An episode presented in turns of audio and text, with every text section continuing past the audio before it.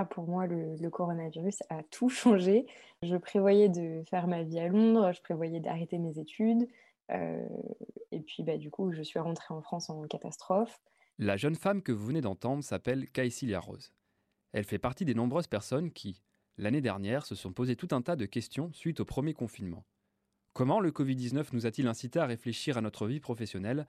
Et pour certains d'entre nous à se reconvertir Comment ces changements de vie se sont-ils opérés? Était-il désiré ou subi Mardi 17 mars, nous sommes en guerre. Les mots d'Emmanuel Macron hier soir. Depuis 25 minutes à cet instant, la France est donc en état de confinement collectif et ce pour au moins 15 jours. Nous on a la chance d'habiter en campagne. On a le droit d'aller se balader, donc on va s'aérer quand même un maximum tous les jours. On a de l'espace autour de la maison pour bouger, donc on n'est pas non plus confiné, confiné quoi. Il y a un an, le confinement a bouleversé nos vies et la vie professionnelle n'y a pas échappé. Ma mère découvre les joies du télétravail et je termine très souvent en pyjama mon master 1 de journalisme avec des cours sur Zoom. Tout notre quotidien est chamboulé par ce virus. Le Covid-19 nous invite à réfléchir au sens de notre vie. Je suis même quasi sûr que vous qui m'écoutez actuellement, vous vous êtes déjà posé la question et si un jour je plaquais tout pour changer de vie professionnelle? Je m'appelle Timothée Croizan-Cessina et dans ce nouvel épisode de Twist, j'ai échangé avec des femmes qui ont décidé de tout changer. Elles s'appellent Nathalie, Stéphanie et Caïsilia Rose. Elles sont chômeuses, salariées et étudiantes, et elles ont en commun de s'être lancées dans une nouvelle aventure en changeant de vie professionnelle suite au Covid-19. Plusieurs enquêtes montrent qu'avec le confinement, le télétravail ou le chômage partiel, les priorités des salariés ont évolué. Cette période inédite leur a permis de prendre le temps pour se retrouver et réfléchir à leur existence. En mai dernier, une étude de l'Institut YouGov explique qu'au bout de trois mois de confinement, plus d'un Français sur deux réfléchissait au sens de son travail, voire même à son utilité. Et chez les jeunes, c'est plus marqué à 61%. Une autre étude de Monster, également publiée en mai dernier, révèle que 40% des personnes interrogées se disaient prêtes à changer d'emploi pour trouver le sens qui leur manque.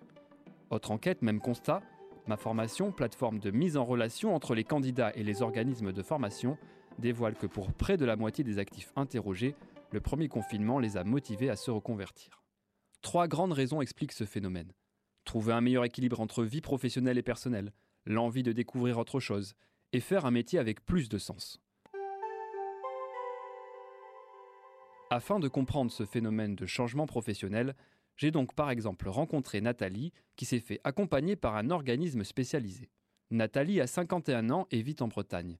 Actuellement au chômage, cette ancienne gestionnaire commerciale dans le milieu de l'assurance a profité du second confinement pour chercher sa voie professionnelle avec l'aide de Mempacap, organisme spécialisé dans le bilan de compétences. Pour Nathalie, l'aventure a commencé en novembre dernier.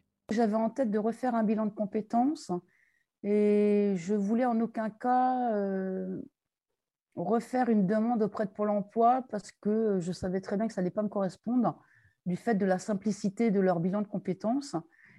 Et comme nous étions confinés et que j'avais du temps, je me suis dit qu'il était bien que je puisse trouver un organisme qui me convienne pleinement, parce que j'avais vraiment, enfin, je voulais vraiment que ce bilan de compétences soit très approfondi.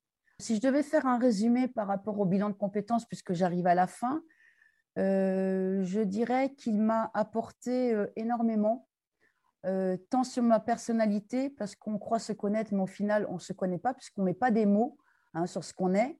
Donc déjà, j'ai les mots, c'est important. Et au niveau professionnel, euh, c'est pareil, on parle toujours de ce qu'on sait faire, mais on a plein de possibilités en nous.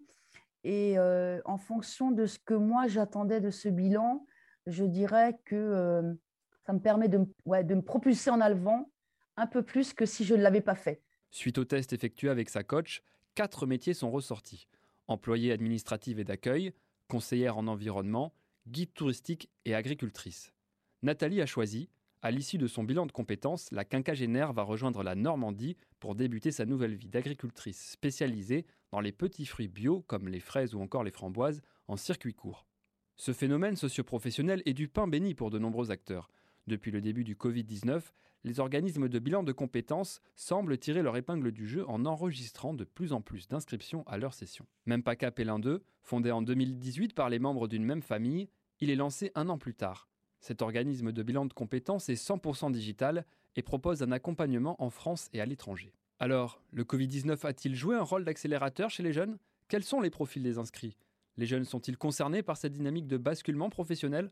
Élément de réponse avec Sixtine Trochery qui fait partie des fondateurs de Même Pas Cap. La crise a forcément été un déclencheur. Je pense que la question du sens dans son travail, euh, je pense que c'est une question propre de toute façon à cette génération des millennials. Je pense que c'est une génération qui repense sa carrière et sa vie professionnelle d'une manière que les générations d'avant ne pensaient pas. Du coup, on va embrasser ce changement et se dire, on va se remettre en question et trouver une solution pour être bien là où on est et dans ce qu'on fait. Et donc, du coup, en ça, effectivement, la crise a forcément été un déclencheur, soit pour réveiller des questions qui, étaient déjà dormantes et qui traînaient un peu dans, un coin de leur tête. Et en plus, les gens ont eu du temps. Il faut aussi se dire ça, c'est qu'un bilan de compétences ou se poser des questions sur son évolution professionnelle, bah, faut avoir un peu l'énergie à y consacrer et qu'avec le confinement et le ralentissement général un peu de l'activité, on a professionnel, on a eu bah, du plus de temps pour se poser ces questions-là. Et puis pour certains, ça a été vraiment l'étincelle qui a fait que on s'est mis à se poser des questions parce que on se rend compte que les choses sont pas finalement ce qu'on espérait ou ce qu'on attendait pour nous et pour notre carrière. Quels sont les profils des jeunes inscrits à vos sessions? On a vu un tout petit peu plus de jeunes actifs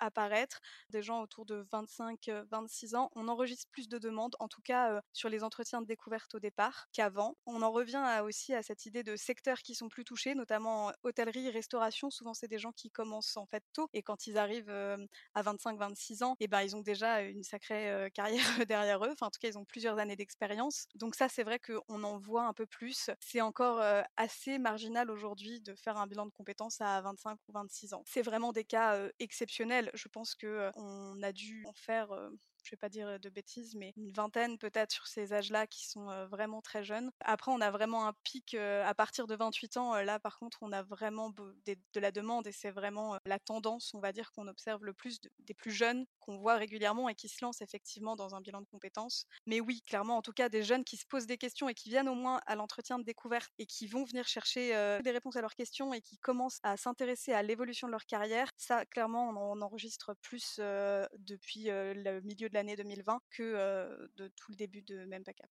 Concrètement, c'est quoi le programme du bilan de compétences de Même Cap Le bilan de compétences, c'est 24 heures de formation. Il y a une alternance d'entretien en visioconférence avec un coach et des activités individuelles, enfin du travail individuel. Chaque séance avec le coach a une thématique Typiquement, je donne un exemple, il y en a une qui peut être sur les valeurs. On va travailler ça et pour essayer de partir de ça comme socle de connaissance du coaché, parce que ça va être hyper important pour ensuite dérouler la suite de la réflexion. Il y aura un entretien sur ce sujet et une fois que l'entretien est fini, le coaché a accès à par exemple des tests et des questionnaires. Et donc du coup, la personne va pouvoir remplir ses tests, remplir ses questionnaires. Dans un second temps, les réponses sont analysées par le coach. Enfin, il y a une interprétation du test qui est donnée. Il y a une alternance tout le temps de ces entretiens et des exercices qui sont proposés avec des retours. Il y a des phases dans le bilan aussi de compétences avec des échanges avec d'autres professionnels, c'est-à-dire que si on a eu par exemple envie de se lancer dans le métier d'orthophoniste, eh ben on va être amené au cours du bilan en fait à vous donner un contact d'une orthophoniste pour pouvoir échanger avec lui ou elle sur son métier,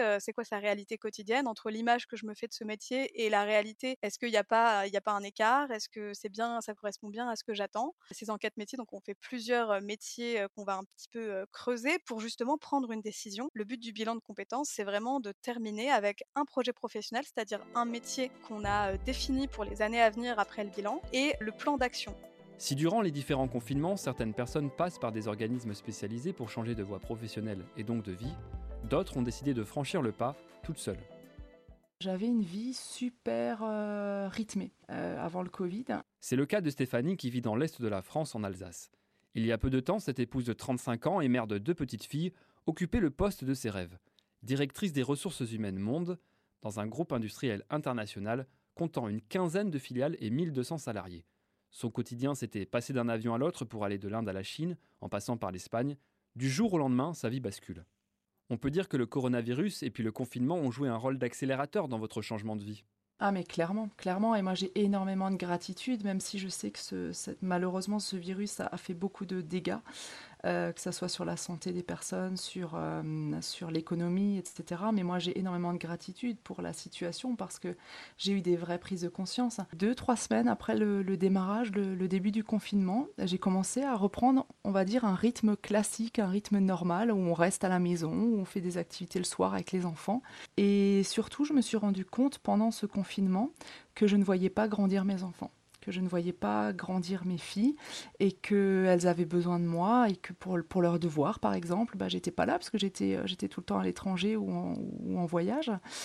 Et donc il y a cet aspect-là, et puis l'aspect ma vie privée aussi, ma vie perso. J'arrivais même pas à aller chez le coiffeur.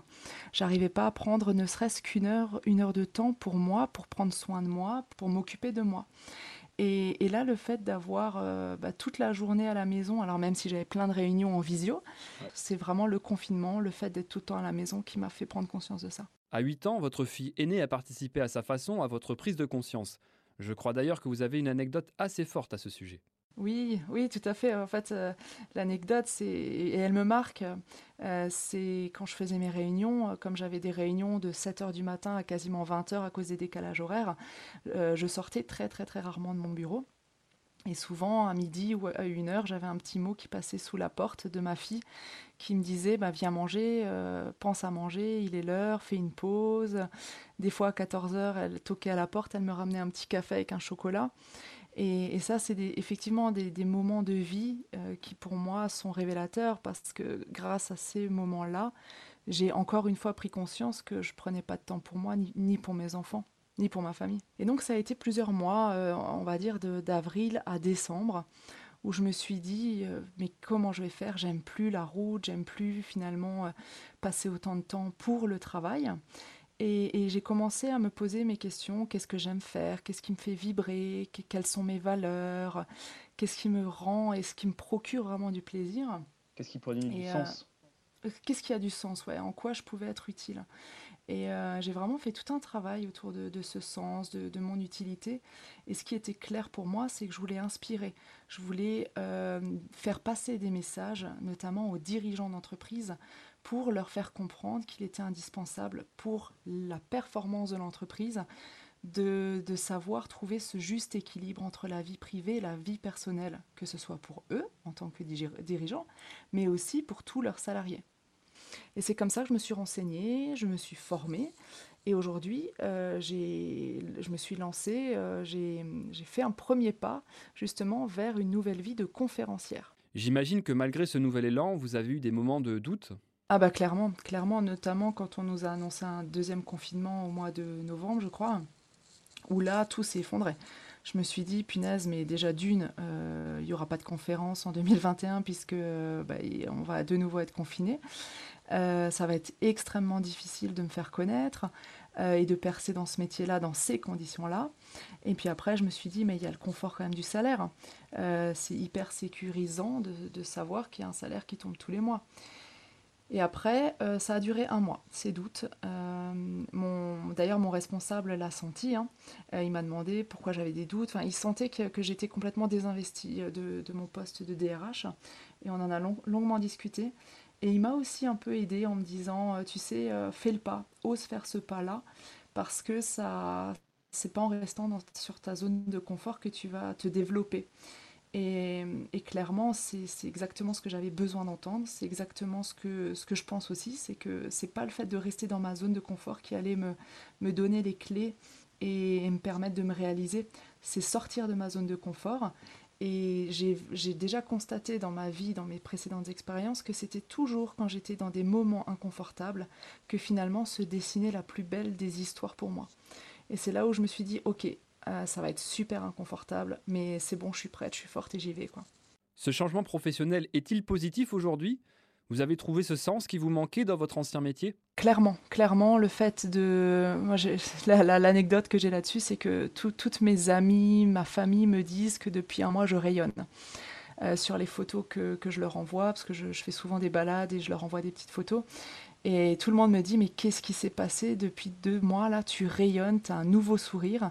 Donc oui, euh, j'ai une nouvelle énergie qui rayonne différemment. Je me sens beaucoup plus sereine, je me sens beaucoup plus libre. Euh, libre justement parce que je peux décider de mes, enfants à l'école le matin, de les chercher, de prendre du temps pour moi, tout en sachant que je dois aussi bosser à côté et, et je le fais vraiment avec du plaisir. Donc quand j'étais DRH, j'avais ce sens aussi parce que je le, faisais avec passion, mon métier. je, mettais du sens sur l'accompagnement des personnes, euh, notamment des salariés euh, par la formation ou d'autres choses. Là, aujourd'hui, je me rends compte que le, sens que je donne à, à mon métier aujourd'hui est encore plus puissant parce que grâce aux conférences, au début de conférences là, que j'ai pu faire sur Internet et les coachings que j'arrive à faire aussi en, visio, mais je vois que j'apporte en fait un vrai bénéfice à mes clients. Et ça, ça vaut tout l'or du monde en fait. C'est ce qui me, c'est le plaisir que j'arrive à, avoir en faisant mon métier qui me finalement me satisfait quoi, et qui m'épanouit. Ça fait un an que le Covid-19 a débarqué dans nos vies et les a complètement bouleversés. Comment résumeriez-vous cet épisode? Euh, je résumerai en fait tout cet épisode 2020 euh, par euh, le passage de l'avoir à l'être. Je m'explique, c'est que j'avais des rêves, je les ai obtenus, donc le fait d'avoir atteint le poste finalement à 35 ans en tant que femme, être directrice des ressources humaines monde d'un groupe de 1200 personnes, le, truc improbable à 35 ans, les responsabilités que j'avais, c'était juste génial et de me dire qu'en un claquement de doigts, je me suis rendu compte, à cause d'un obstacle, donc la crise sanitaire, que finalement, ben, tout ce rêve-là, c'était, c'était que de l'avoir. Je voulais un poste, je voulais un statut, je voulais un salaire, je voulais appartenir à euh, un groupe de dirigeants. Et je me suis rendu compte que euh, c'est pas du tout ça que j'avais besoin. Et mon rêve d'aujourd'hui, pour 2021, c'est de, d'être dans l'être, de passer de l'avoir à l'être, c'est-à-dire de découvrir qui je suis vraiment, de passer du temps avec ma famille, avec moi, m'épanouir en tant que personne. Et je suis persuadée que ce passage-là et cette introspection-là va me permettre de me réaliser dix fois plus, euh, dix fois mieux en fait. Donc j'ai beaucoup de gratitude pour tout ce qui s'est passé. Euh, et, pour conclure, je dirais que toutes les situations ont du positif et je ne verrai que le positif, quoi qu'il arrive dans les prochains mois. Aujourd'hui, l'ancienne DRH est auto-entrepreneuse en tant que coach et conférencière, notamment auprès des entreprises. Elle continue de se former et de développer sa nouvelle activité professionnelle.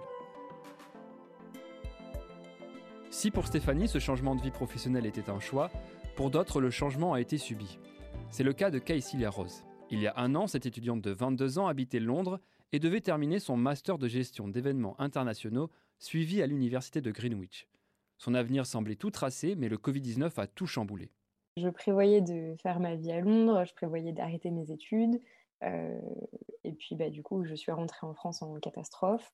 J'ai euh, du coup décidé de reprendre des études parce que bah, tout le secteur de l'événementiel s'est effondré et euh, beaucoup, beaucoup de boîtes ont, fermé. Donc, euh, il n'y avait pas du tout d'offres de travail. Donc, j'ai décidé de reprendre mes études et de faire un master en relations presse et événementiel pour essayer de quand même de conserver un petit lien. mais c'est vrai que du coup, c'est un changement d'orientation et une décision qui n'est pas facile non plus dans le sens où je pensais avoir terminé et j'ai dû continuer quand même. et du coup, bah, je suis rentrée en France et maintenant je fais mes études à Paris. Euh, et du coup, j'ai aussi rencontré quelqu'un, donc euh, forcément, euh, c'est plus compliqué de repartir une fois qu'on est deux. Quoi. Cette situation inédite a été très dure à vivre pour la jeune femme. C'est quelque chose qui est quand même traumatisant. Ça a été vraiment difficile. Je pense que mes proches s'en sont pas rendus compte, mais partir du jour au lendemain d'un pays sans dire au revoir à ses amis, sans même se préparer à l'idée, c'est quand même très compliqué. Quoi. Toute une période où j'étais un petit peu dans le déni, où je me rendais pas compte de ce qui se passait, et je pensais toujours rentrer en Angleterre. c'était d'abord trois semaines, puis un mois, puis puis trois, et puis au fur et à mesure, bah, on se fait l'idée que, que, ça va changer. Quoi. Et est-ce que à un moment donné, vous vous êtes dit, euh, je vais pouvoir quand même euh, peut-être revenir en Angleterre? Ça revient toujours. Euh, en plus, c'est très compliqué la situation actuellement avec le Brexit. Donc, j'ai toujours mon pre-settled status, qui est un visa qui me permet de travailler là-bas et qui va rester valide encore un an. Donc, j'ai toujours cette porte-là qui me console grandement. Mais, mais c'est vrai que c'est compliqué. En fait, je ne sais pas trop où je vais à l'heure actuelle je pense euh, rester à Paris dans la boîte dans laquelle je travaille. Je leur ai demandé de rester.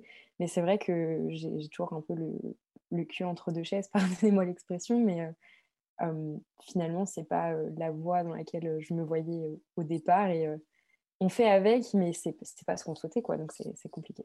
La jeune étudiante est sur le point de terminer sa formation en relations presse démarrée suite au coronavirus. Une formation finalement pas si inintéressante que ça pour elle. Au départ, c'était vraiment par défaut. Maintenant, euh, j'apprécie beaucoup ce que je fais. Je me suis rendu compte que euh, c'est une voie qui pourrait aussi me correspondre. Je ne dis pas que c'est la voie de ma vie, je pense qu'on en a forcément plusieurs. Mais euh, oui, c'est quelque chose qui pourrait me correspondre, en tout cas pour un temps. Et après, est-ce que j'y trouve du sens Dans les relations presse, pour expliquer brièvement, on fait le lien entre les entreprises qui souhaitent communiquer et les médias. Et ça dépend en fait des clients pour lesquels on travaille. J'ai découvert des, des, entreprises et des associations super intéressantes. Je travaille aussi des fois pour des clients dans lesquels les projets ne me correspondent pas du tout. Et ça, c'est un peu plus difficile. je pense que c'est comme dans chaque métier. Donc, grosso modo, je dirais quand même que c'est une belle découverte. Et, et donc, il ne faut pas avoir peur parfois du changement. Globalement, un an après ce changement de vie brutal, la jeune femme en tire une leçon bénéfique. Je pense que l'idée générale, c'est vraiment qu'on ne sait jamais ce que la vie nous réserve. Je pense qu'on n'aurait jamais imaginé il y a un an qu'une industrie comme l'événementiel pourrait totalement cesser d'exister. Euh, donc c'est vraiment l'idée qu'il faut s'attendre à tout. Et euh, quand un changement se présente, même si c'est très angoissant, même si c'est très stressant, il euh, faut l'accueillir à bras ouverts et, essayer de trouver le, positif dans chaque situation parce qu'il y a toujours du positif. Et je sais qu'en ce moment c'est dur de le voir, mais on apprend beaucoup sur soi-même, on apprend beaucoup sur les autres et voilà, je pense qu'on peut tirer du positif même de cette situation sanitaire. Actuellement en alternance à Paris au sein d'une agence spécialisée dans les relations presse, Caessilia Rose souhaiterait y rester. Dans un avenir plus lointain, elle espère repartir à l'étranger avec son copain, peut-être l'Angleterre ou le Canada si possible.